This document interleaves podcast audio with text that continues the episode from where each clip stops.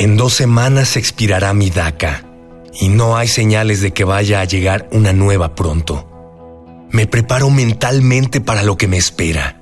Me consuela saber que, aunque no pueda trabajar legalmente, eso no me impedirá escribir. Y esa es mi forma de resistencia. Me consuela saber que en este momento de mi vida tengo la oportunidad de escribir este texto y así honrar mi historia. Amalia Rojas. En el papel. En la pantalla. En las ondas. Y en la web. La revista de la universidad abre el diálogo.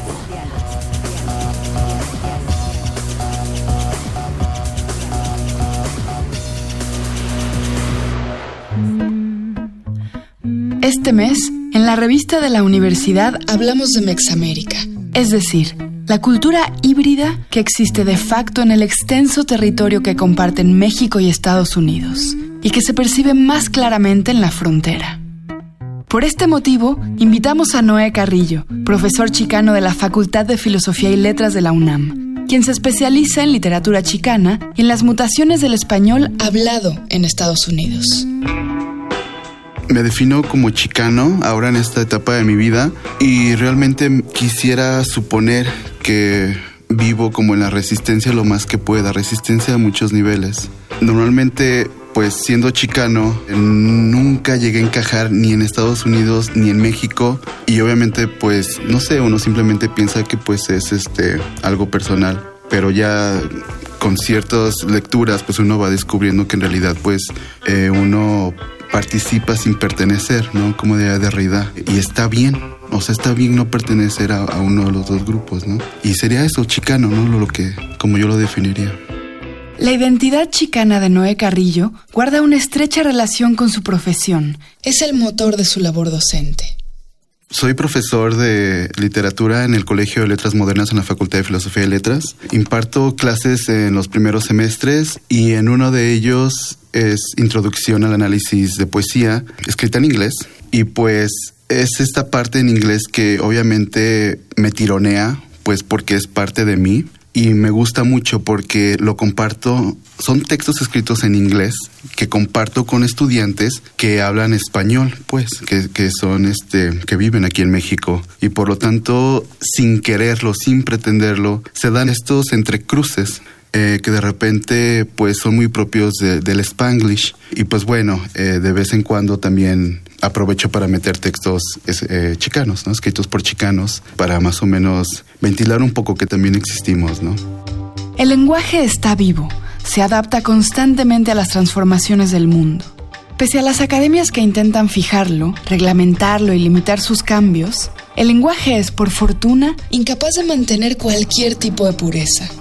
Y en este sentido, ¿cómo aproximarse a las mutaciones del español en el spanglish? ¿Cómo cambia el sentido del español que se alimenta del inglés y viceversa? Se ha discutido pues ya por décadas qué es el spanglish y realmente hay opiniones encontradas. Por un lado están los teóricos que, y utilizo la palabra que utilizan ellos, el spanglish pues es simplemente inglés contaminado de español y se tiene esta perspectiva de que el spanglish nace como producto de la ignorancia lingüística, ya sea del español o del inglés. Dado que no sé expresar algo en tal idioma, pues recurro al otro que tengo a la mano. Entonces se le trata de dar este halo como pues un híbrido por ahí que es de gente no educada, que no domina ni siquiera un lenguaje bien. Ahora, ¿de qué manera eh, sí, sí se ha influido en ambos idiomas? Y creo que es palpable para la mayoría de los mexicanos. Por ejemplo, utilizamos vamos a llamarles anglicismos que nosotros nos apropiamos y que pues son mal vistos, ¿no? Como por, los llamaré los puristas del español. Por ejemplo, pues en vez de estacionar, parquearse o en vez de trabajar, pues lo que te dicen jalar, ¿no? Por ejemplo, el jale, etcétera, etcétera. Y de cierta manera, pues, aunque a las instituciones no les parezca o no puedan lidiar con esta otredad lingüística, pues el spanglish es y punto, ¿no? Ahora yo creo que es más la influencia del inglés al español que del español al inglés. ¿Y por qué no influye tanto el español en el inglés? Cuando uno platica con personas nativas que hablan inglés realmente no tienen un registro léxico que tenga injerencia del español realmente no se percibe y tampoco se sienten como mal porque no lo tienen, ¿no? Y estamos hablando de la frontera, pues tanto del lado de Estados Unidos como del lado de México. Ellos al parecer tienen como muy claro que pues es inglés e inglés, punto. En cambio, los chicanos siempre están como en conflicto de en qué idioma deben de hablar, incluso entre propios chicanos, porque, bueno, en Estados Unidos pues las apariencias eh, no nos dicen nada, ¿no? Eh, por fortuna. Es decir, si yo veo a otra persona de ascendencia mexicana o hispana, pues realmente uno se encuentra con sorpresas de que puede ser que no hable español, puede ser que no hable inglés o puede ser que pues se sienta más natural en spanglish, ¿no? Y entonces ese primer acercamiento uno no sabe si hacerlo con hello, con hola o con aló, ¿no? Realmente no se sabe. Y este conflicto refleja que en español sí se abre esta posibilidad de pensar que puede haber algo más que español para comunicarse, cosa que no se da con los hablantes del inglés. Cuando se vive entre lenguas, entre la propia y la ajena, con un idioma en casa y en la vida privada, y otro idioma en el trabajo, en la vida pública, ¿qué resulta de la tensión de la famosa doble conciencia? Yo creo que en, en los chicanos están divididos y, creo que ubican perfectamente qué registro deben utilizar en qué lugar. Y como efectivamente dices, el hogar de una familia mexicana en los Estados Unidos es un hogar donde en las primeras generaciones el español pues es la lengua dentro, ¿no? Es la lengua que le llaman la lengua del corazón, es la lengua que se utiliza para cantarle a los bebés, es la lengua que se utiliza para lamentos cuando llega una mala noticia, es algo instintivo y es el español. Y afuera es el inglés, es la, la, la puerta para comunicarse en Estados Unidos es muy pequeña y arriba dice inglés y entonces pues es inglés, ¿no? Poco a poco ha habido apertura al español de manera institucional, es decir, por ejemplo, mi mamá por casi 30 años nunca pudo hacer el, el examen para la ciudadanía pues porque era en inglés, a pesar de ser prácticamente una ciudadana y hasta apenas hace unos años ya tradujeron el examen al español, ¿no? Entonces, bueno, ya poco a poco se va abriendo, pero realmente falta mucho esta división lingüística no solamente se aplica como medio de comunicación. Eh, yo creo que quien lo, lo, devela muy bien podría ser Sandra Cisneros, donde ella explica que pues el español para ella no solamente es el medio de comunicación, sino es escuchar español significa quedarme con la familia después de mis 18, cuidar a mis papás, etc. Y el inglés, que es fuera de la casa, implica irse de la casa, ¿no? Eh, retomar pues, el sueño americano, etcétera, etcétera. La división lingüística no solo se queda en el registro de comunicación, sino se abarca y atraviesa otros campos que afectan al chicano. ¿Qué opiniones se tienen del spanglish al sur y al norte de la frontera?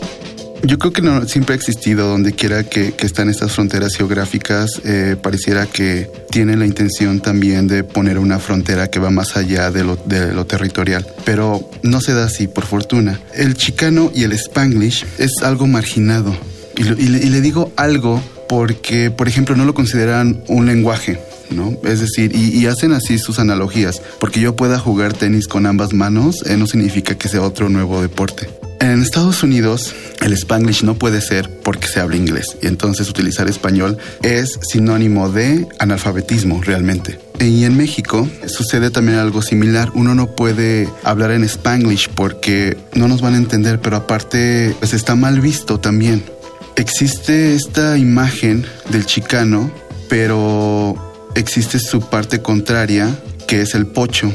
Y el pocho es aquel chicano que tiende más hacia americanizarse y por lo tanto no hablar español, por ejemplo. Entonces sí tiene esta imagen de, mm, pues nos está traicionando, esta idea de, de la malinche, ¿no?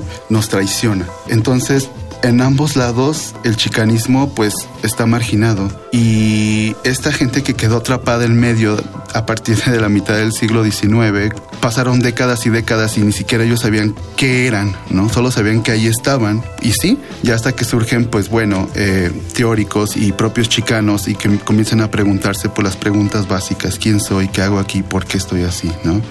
Como Gloria en Saldúa, por ejemplo. Y ya se comienza a entender un poco pues qué es lo que somos y que si al final de cuentas no se nos permite ser como tal en ninguno de los dos lados de la frontera, pues al final somos, no se puede hacer como nada al respecto, ¿no? Noé Carrillo menciona la gran Gloria Ansaldúa, una de las primeras y más importantes transmisoras de la experiencia chicana de las mujeres en Estados Unidos. Pionera del feminismo chicano, Ansaldúa puso en la mesa la marginalización y el cuerpo en un territorio que no lo reconoce. Escritora y activista en Spanglish, fue la creadora del concepto del tercer espacio, ese lugar donde una o uno no es ni de aquí ni de allá, sino del intermedio, un intermedio que merece su propia identidad.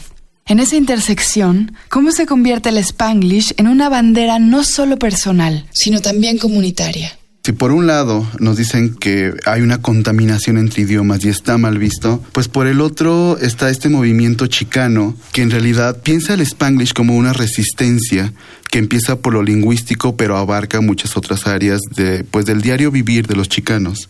Si en un momento y en generaciones pasadas el spanglish o utilizar spanglish era mal visto y era motivo de recriminación incluso dentro de las aulas, ahora o bueno, recientemente, se toma como una bandera, como bien dices, de decir, esto soy yo, y si tú no puedes con mi otredad que soy yo, pues es que no es mi problema. O sea, yo no pedí esto. Incluso está esta bandera de, bueno, ustedes son quienes robaron el territorio, yo quedé atrapado, y ¿por qué tengo que yo mutilarme, como decíamos, mutilar el español no solamente es mutilar el lenguaje, sino mutilar otras áreas del ser. ¿Por qué tengo yo que mutilarme? Pues para entrar en la puerta y ser aceptado pues por los Estados Unidos, ¿no? Y, en el diálogo vivir, o sea, entonces toman el spanglish pues como una manera de decir, esto soy yo. Y esto, y te tienes que enfrentar a esta otra edad que existe y está en este territorio y que no somos ajenos a este territorio. ¿En qué situación se encontrará el Spanglish en unos 10 o 15 años? Eh, yo creo que, no sé si a lo tan inmediato, pero lo que sí es cierto es que el Spanglish cada vez está esparciéndose más y los chicanos cada vez están cobrando más conciencia de quiénes son y que el Spanglish no es algo por lo que uno se debe avergonzar. Eh, yo creo que el propio Spanglish como movimiento histórico eh, poco a poco, como el topo de la historia, pues irá haciendo sus cambios eh, por debajo de la tierra. Quizá no se vean, pero estos espacios, como tú mencionas, que poco a poco se van ganando, son banderas y son este, invitaciones también para hacerlo más oficial. Como te mencionaba, esto de que, bueno, ya al menos el examen para la ciudadanía eh, estadounidense pues ya está en español, por ejemplo, pues son, son pequeños logros realmente y que sí ayudan al final, ¿no? Eh, ahorita con este revuelo de Trump pues se ha reavivado mucho este, este sentido, este orgullo de lo mexicano, pero pues también de lo chicano, ¿no? Y, me parece que es de las cosas buenas que, que están surgiendo. Y ojalá fuera de aquí a 10, 15 años pero de que es inevitable, yo creo que sí es inevitable. Llegamos al final de la primera parte de un programa doble sobre Spanglish y chicanismo, componentes esenciales de nuestra Mexamérica. No se pierdan la segunda parte, en la que hablaremos más a fondo de la literatura chicana.